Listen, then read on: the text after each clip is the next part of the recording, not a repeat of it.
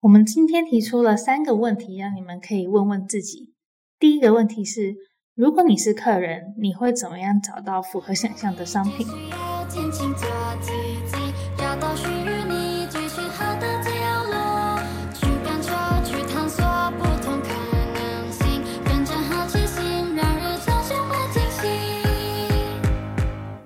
欢迎收听本集的拼客聊聊。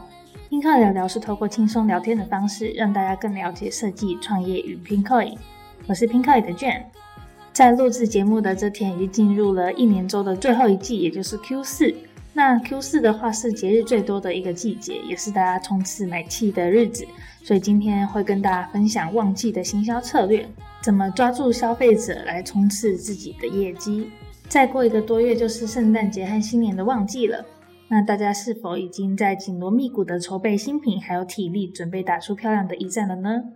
每当遇上这种送礼的旺季，要使用什么样的行销方式才能百发百中，网络所有的消费者呢？其实世界上没有所谓最厉害的那一招，也没有适用于所有状况的招数，每个品牌都有自己的路要走，所以只有适合自己品牌需求的行销手法才是最适合的哦。那以下是小编整理出的六个基本功法，让你在旺季之前可以先暖暖身。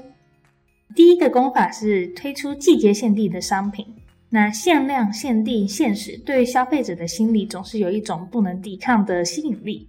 如果设计师想要趁着旺季推出限定的商品，首先需要思考的是你商品的目标族群，例如说给单身者的情人节礼物，或者是情侣去克制情人节的礼物。又或者是送给学龄前小朋友的圣诞节礼物等等，因为一旦你的目标族群确定以后，接下来的文案风格跟视觉设计都会朝着这个方向去前进。第二点的话，就是开始装饰你的设计馆。那想象自己走在热闹的街道上，看到商店外面挂着一些圣诞树啊、白色的充气雪人啊，会感觉到啊，圣诞节已经来了。所以一样的道理，应用在设计馆的装饰上面。在季节节庆要来临的时候，也可以开始装饰自己的设计馆，让消费者在进入你设计馆的时候，可以感受到与平常不一样的风貌。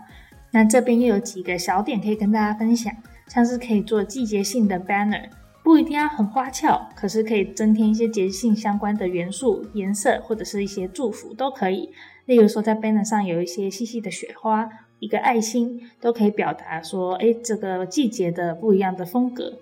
再来的话，也可以在商品的管理地方做一些调整，像是如果说你的商品总数比较多，你可以选择几种主打商品，让消费者一进到你的设计馆就会马上注意到这些商品，或者是你有推出说跟季节限定有关的商品，就更需要使用这样子的功能，让大家一进来你的设计馆的时候，可以马上看到这些诶你主打的季节限定商品。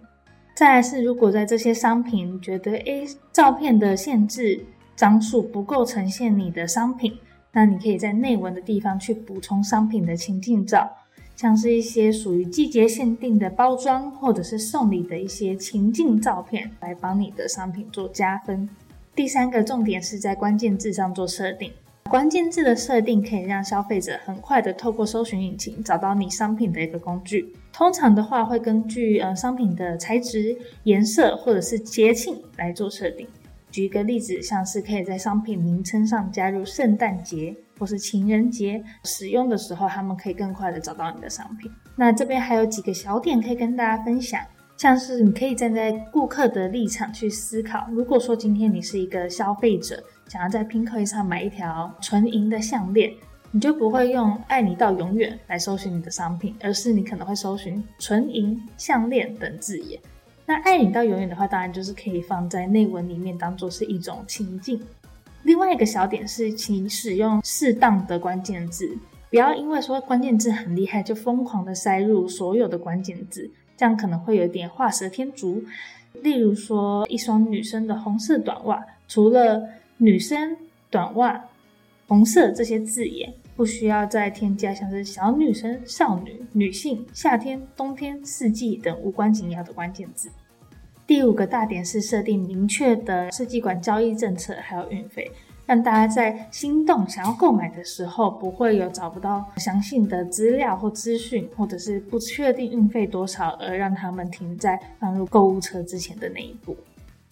那最后一点的话呢，当然就是要跟着 p i n k o 的行销活动去走。我们每一年呢，都会在六大旺季时推出相关的行销活动，分别是圣诞节、西洋情人节、农历七夕跟母亲节，还有农历新年，以及最后的 Pinkoi 周年庆。所以跟着我们活动走的时候，就可以一同发挥团结的力量，然后来扩大这个行销的效益。那如果在非旺季的时候，当然设计馆也可以自行发挥创意，例如说我女儿满周岁，让大家觉得诶很有共鸣感，然后开放免运的活动，或者是只有 Blue Monday 限定的九折活动等等，让大家在平时逛街的时候也可以有购买的一个动力，这样子。那已经知道了六大的基本功法之后，更细致的部分，我们今天也要跟大家再深入的分享。二零二二呢，你一定要知道的圣诞节活动计划，连新手都可以规划的行销方法有哪些呢？第一个其实就是圣诞节的目标族群，你要为你的目标族群定制最棒的礼物选择。那在圣诞节设定礼物之前，你可以先思考几个问题。第一个是我的设计商品都适合什么样的消费族群购买，像是年龄、他们的性别、他们平常的消费模式，再来是他们平均的消费金额是多少，每一单的消费金额是多少，这个也很重要，因为这个就会关乎于你设计品的价值应该要怎么样去抓。那最后的话，当然就是他们喜欢买什么样元素的商品。结合这几点呢，就可以设计出一个专属于圣诞节的商品了。那再来的话呢，圣诞节行销活动的 TA 是送礼者。为什么要把你的行销沟通对象调整成送礼者呢？因为当圣诞节的时候，其实大多数人他们送礼的需求都是为了要送给别人，而不是送给自己的。所以设计师的沟通工作就是要让他们知道，这份礼物送出去的时候会有多厉害。收到礼物的人会有多感动，以及什么样的人适合这样的商品，才会让大家对你的圣诞商品更感兴趣。那如果说你的商品有机会打中想买给自己或是买给对方的消费者，这样一石二鸟的状态就是最棒的状态。第三个的话是提供圣诞礼物包装的服务，并且好好拍照给送礼者看。那一个好的商品包装的照片真的很重要。既然出了圣诞节季节限定的商品，目标就是要让送礼者注意到你的礼物。那你要去催眠他说：“哦，选择你的商品绝对是送礼最佳的选择。”那催眠的方式当然是用美美的圣诞礼物情境照啦。圣诞礼的包装绝对会有加分的价值。当然，你也可以在上架的时候附上礼物包装的照片，让送礼的人从头到脚、从里到外都被你感动。从照片开始就营造出送礼。拆礼物，然后打开收到礼物的所有的情节的气氛，让大家可以在购买的时候就已经充满这样的想象，然后促进他们消费。再来第四点是，你可以强调你在购买圣诞礼物的服务流程还有细节。如果说你有提供任何贴心的服务，像是商品刻制化、定制。或是你可以配合他们希望送礼的时间，这些特殊的服务都可以详细的列出来。服务的流程说明一定要尽量避免消费者误解，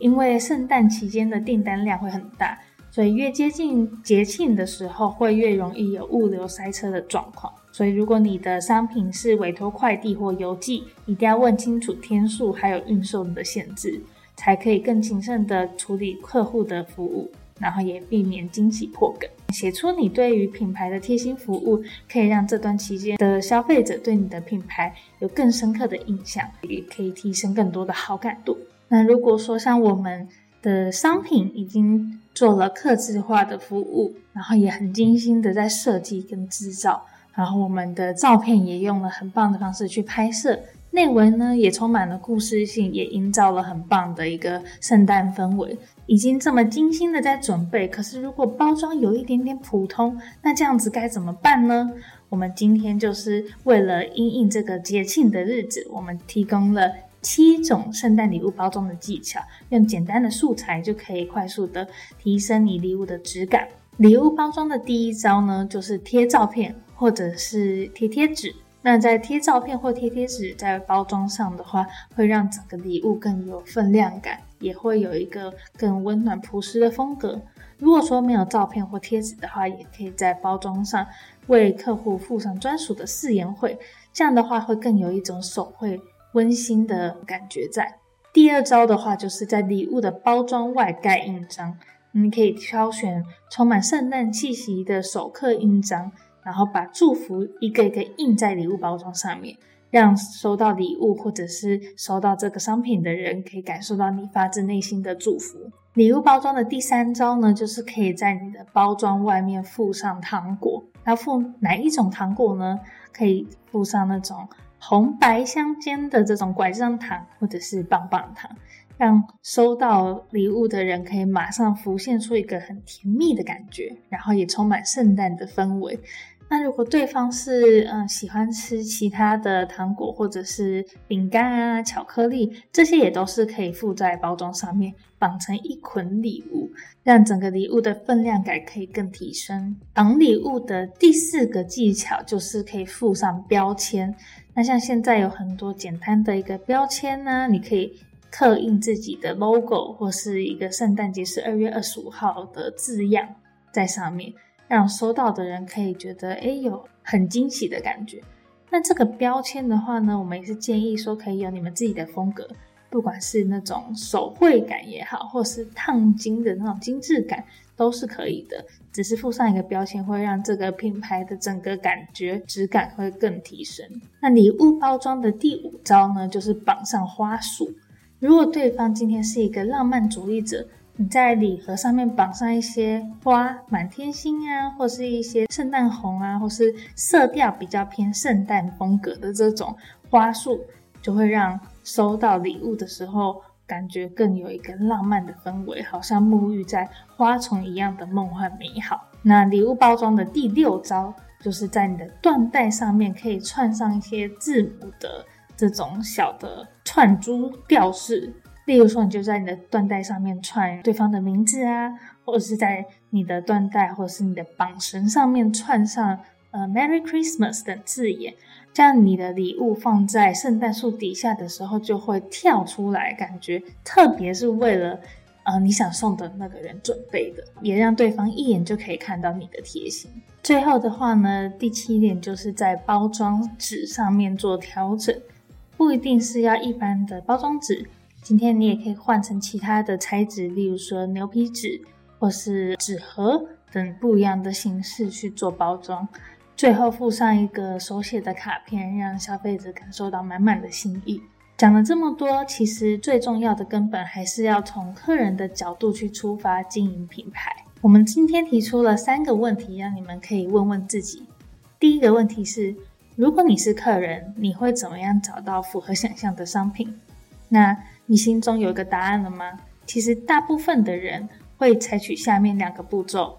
第一个就是搜寻重点关键字，例如说，我现在心里想要的是一个有刺猬图案的帆布袋，我可能就会输入刺猬空格帆布袋到搜寻栏里面。那你想要缩小范围，就要善用筛选机制。例如说，刺猬帆布袋可能有好几页，但你只想要找特定颜色，如果是呃蓝色的帆布袋。那你就可以在颜色筛选器中选择蓝色。那这边也有一个小提醒，在商品名称中不需要放入一些不必要的小符号，例如说笑脸、小花、引号这些，很容易就会干扰搜寻的结果。那再来的话是适当的运用商品标签。如果说商品名称太长或太乱的话，可能会降低消费者的购买欲望。所以运用商品标签去加强，这样就不会干扰商品名称，又可以被系统搜寻得到哦。在第二个问题是，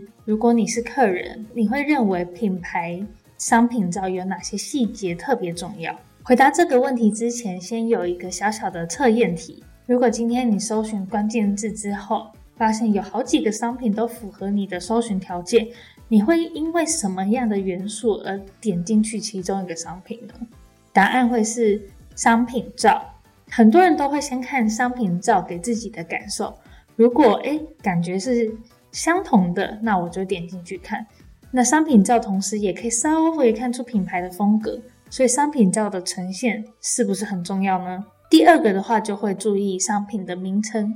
因为如果是很标准的商品名称，可能就是基本盘；但如果是整齐或是带有一点点搞笑的氛围，可能会勾起消费者的兴趣。所以这个就是大家要练习去拿捏的部分。那商品照的话，有一个小小的提醒是，像是一些可以拍摄细节的商品，例如说包包，你就可以拍摄它的车工或是内部的构造。或是放满东西的时候，它在身上的比例是怎么样？有这些照片可以让消费者有更多的资讯可以参考，那他们就会更安心的去购买。那第三个问题是，如果你是客人，什么样的品牌会让你特别有影响？或者是我们应该问说，什么样的品牌是你在跟亲朋好友聊天的时候，你可以轻易的说出它的特色，然后推荐给朋友呢？答案是真诚用心且。购买体验优秀的品牌，那像这样子的品牌呢，你可以观察到说，诶，它可能整个购买流程是让你可以感受到很安心的，再加上你的站内回复啊，回复的速度，收到商品后开箱的过程、使用的过程，体验都非常良好。那这样的话，大家就会比较安心的去推荐给亲朋好友去做购买跟使用。那如果说你在内文里面有加入一些设计馆的故事，或是整个商品的设计理念，其实也会让购买的客人或在逛的客人，他可以透过这个文字感受到你的一个思维更有共鸣，然后进而去想象一下使用的情境啊，然后判断这个商品究竟适不适合他。那我们今天的迎接旺季基本的行销功法节目就到这边。如果说你有更多想要了解的内容，还有其他更多有趣的议题，都可以上我们的 Pinkoi 设计志 Pinkoi Zine，里面有一个主题是设计师教练场，除了一些品牌行销的技巧，还有广告投放，然后当设计遇上法律，或者是其他设计界的学长姐现身说法，来分享他们的经营技巧，很多精彩的内容都在里面哦。喜欢今天的节目的话，也不忘记到 Apple Podcast 帮我们留五星好评。我是平凯的健，我们下次再见，拜拜。